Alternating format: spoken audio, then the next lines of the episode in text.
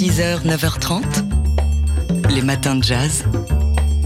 Laure Alberne, Mathieu Baudou. Et allez hop, on part à New York, c'est notre feuilleton de la semaine. New York où va se dérouler ce week-end, de vendredi à lundi prochain, la nouvelle édition du French Quarter Jazz in New York 2024. Avec au programme donc une sélection des meilleurs euh, musiciens qui font le jazz du moment en France pour se présenter au public new-yorkais, Léon Fall, les frères Belmondo avec euh, leur projet Dead Jazz, hommage au, au Grateful Dead, le trompettiste Ludovic Louis, la violoniste Aurore Walke ou encore la chanteuse Gabi Hartmann qu'on entendait hier matin.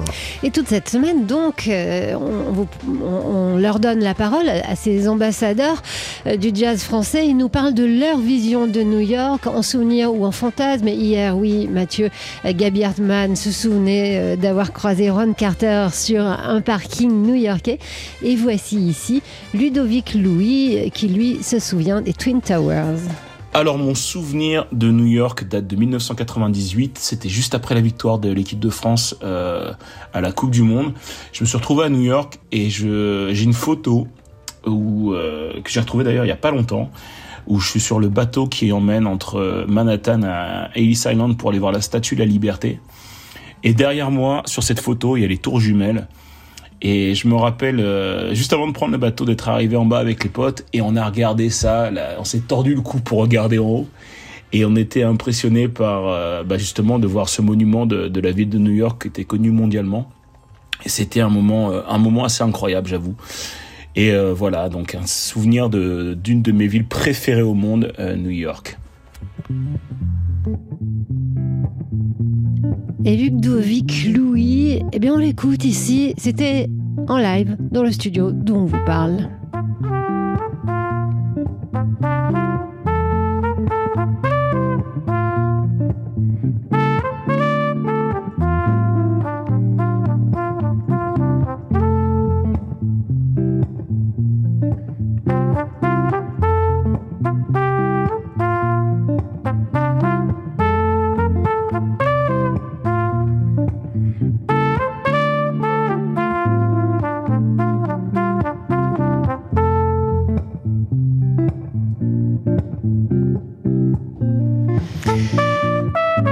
Alors, si vous passez par New York, on ne sait jamais, ce week-end, euh, donc vous pourrez entendre le trompettiste à vrai, Ludovic Louis, qui depuis euh, sa, visite à New York et, euh, aux Twin Towers a décidé de s'installer euh, bah, de l'autre côté des États-Unis, à Los Angeles. Ludovic Louis, et qui sera donc en quintette dès vendredi, jour de l'ouverture du festival, et en partenariat avec le Winter Jazz Festival au Bitter End. Et le lendemain, il sera au Zinc Bar, le French Quarter Jazz in New York 2024. Donc, ce festival concocté par le Paris Jazz Club, ça commence vendredi.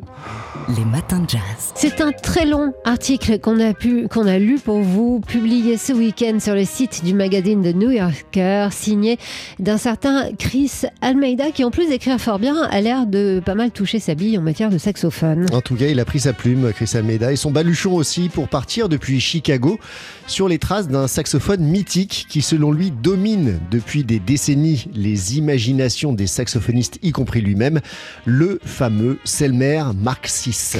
Depuis 1954, date de sa création, ce saxophone a été joué par Stan Getz, John Coltrane, Sonny Rollins, Wayne Shorter, mais aussi plus récemment par Michael Brecker et Kamasi Washington, entre autres. Des styles et des sons bien différents pour un instrument qui a cette grande qualité de n'avoir pas de personnalité très forte afin de pouvoir ressembler justement à celui qui en joue et c'est apparemment ça la magie de ce Selmer. En tout cas, c'est ce qui a donné à Chris Almeida l'envie de comprendre comment est fait ce saxophone. Et pour ça, donc, il s'est rendu à Mantes-la-Ville, en région parisienne, où se trouvent les ateliers Selmer, ainsi qu'à Montmartre, où sont les bureaux de la marque. Et on apprend qu'une grande partie des instruments est, est toujours faite à la main d'ailleurs.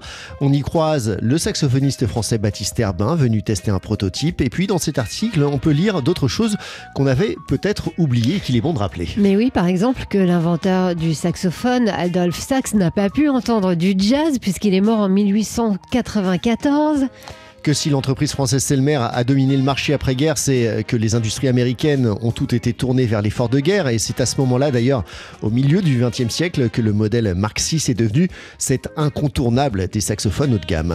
Dans cet article, on croise également Chris Potter, Jeff Clayton ou le très branché Patrick Bartley. C'est un article euh, The Legend of the Selmer Mark VI à lire dans son intégralité euh, sur le site du New Yorker où il est accessible gratuitement depuis ce week-end. Il est donc signé Chris Almeida. Les matins de jazz. Et on a le bonheur en 2024 de retrouver Yael Hirsch du magazine en ligne culte.news. Yael, bonne année. En 2023 encore, vous avez vu euh, le, film de Sofia Coppola qui est sorti. Ah ben non, c'était 2024. Il est sorti la semaine dernière. On était donc déjà en 2024. Euh, le film qui s'intitule Priscilla. Bonne année Laure, euh, bonne année Mathieu, je suis vraiment bah, très heureuse d'être là en 2024 et de commencer cette année avec vous. Merci pour tout. J'en profite pour vous envoyer plein de vœux. Et oui, Priscilla de Sofia Coppola. En réalité, j'avais un peu perdu Sofia Coppola. J'avais perdu de vue depuis Somewhere il y a maintenant 13 ans, j'ai réalisé. De Bling Ring, les proies m'avaient laissé froide, comme si la forme très maîtrisée du cinéma de la réalisatrice n'avait plus de fantômes à transmettre. J'ai carrément zappé On the Rocks, son avant-dernier film, et quand j'ai lu le, nouveau, le, sujet du nouveau film, adapté la bio euh, publiée en 85 de la femme d'Elvis Presley, je me, suis dit, je me suis dit là, il faut y retourner. Et c'est un pari gagnant. La réalisatrice est vraiment au meilleur d'elle-même dans Sofia. Il faut dire que vous y retrouvez euh, ce qui fait son ADN, elle se recentre sur, sur ses fantômes. Oui, en fait, je crois que euh, l'obsession de Sofia Coppola, c'est faire le portrait d'une femme enfant. Pas seulement une femme enfant, mais une jeune fille qui refuse de sortir de l'adolescence. C'est cette beauté fragile qu'on retrouve dans ses plus beaux films, à commencer par l'estomacant Virgin Suicide, mais aussi Lost in Translation ou Marie-Antoinette. Priscilla apparaît souvent comme la petite sœur de cette Marie-Antoinette, mais avec une BO plus pop, qui d'ailleurs euh, ne passe pas un seul titre d'Elvis. On salue évidemment euh, l'originalité pour un film sur la femme d'Elvis. Et petit bonus qui présente énormément de belles images des États-Unis. Sofia Coppola vit euh, à Paris, euh, mais le film commence en Allemagne euh, et dans les années 50. Et il y a ce mal du pays, cette homesickness qu'on retrouve. Et puis il y a un grand plaisir à filmer, non seulement évidemment Graceland, la maison d'Elvis à Memphis, mais aussi Las Vegas ou Los Angeles. et Sofia réussit vraiment à être très précis, à faire un biopic donc qui commence dans les années 50 Priscilla a 14 ans et qui suit vraiment l'histoire d'amour. Ça se termine en 73 quand elle quitte, euh, devenue femme, faisant du judo, elle quitte Elvis avec la fille qu'ils ont eue ensemble. Le mariage lui arrive qu'en 67 et entre les deux, c'est de l'attente, de la constance, de la détermination, même quand les traits tabloïds prêtent mille relations à Elvis. Priscilla est à Graceland, elle attend son amoureux. C'est pas très MeToo en 2024, et pourtant, à la fois euh, la, caméra de Sofia Coppola cisèle, elle est parfaite, etc. Mais de l'extérieur, ce qui fait qu'on nous, pousse à faire aucun jugement, ce qui fait qu'on est libre de le faire d'autant plus. Euh, le film en plus est porté par deux acteurs extraordinaires, Kelly Spenny et euh, Jacob Elordi, dont on a entendu et on va entendre parler, et ils crèvent vraiment l'écran. Autant de bonnes raisons d'aller le voir au cinéma. D'autant que c'est un film qui déclenche des discussions passionnées dans ce studio avec Mathieu, qui n'a pas tout à fait le, moins, le même point de vue que vous. Euh, non, plus nuancé. Euh, un, point de vue plus nuancé, comme toujours avec les films de Sofia Coppola. Euh, en tout cas, il est tout pour, pour nous séduire. Ce Priscilla, donc à découvrir en ce moment. On, vous retrouve, Yael, dans une demi-heure pour faire le tour de notre agenda culturel de la semaine. Cinéma, danse, théâtre, culte. Et on retrouve Yael Hirsch de culte.news pour notre agenda culturel de la semaine et de ce début janvier donc. Oui, alors je pourrais l'appeler retrouvailles de début d'année, euh, avec d'abord, euh, bah, une fois n'est pas coutume, des retrouvailles hier euh, euh, sur TF1, mais enfin sur TF1 alors qu'on avait l'habitude de le voir euh, sur France 3, de Plus belle la vie, qui est encore plus belle. Donc c'est le feuilleton le plus long de l'histoire de la télé française qu'on retrouve. C'est culte quand même, c'est important. Ça, change de, quartier, j'ai vu, c'est plus dans le panier. C'est plus dans le panier. Enfin, voilà, et, ça change de panier, et ça change de quartier. On retrouve, c'est plus donc le fameux Mistral qui était le panier. voilà, mais une, nouvelle version et une suite encore. Il y avait 18 ans en 2022. voilà, de Plus belle la vie, donc je voulais signaler ces, petites retrouvailles. De mon côté, retrouvailles à Paris avec euh, Via Danse, euh, et la Fatoumi et Eric euh, Lamoureux, qui dirige le centre chorégraphique de Belfort depuis maintenant 2015, et qui propose toute Mouna Chayo, qui a du coup de la danse. Et un un spectacle en l'honneur d'Edouard Glissant. Euh, tout le monde en créole, ça veut dire euh, chacun et tout le monde. Ça va être pair avec l'idée de créolisation chez Glissant. Et euh, j'y vais mercredi. Ça dure donc euh, du, du- Oui.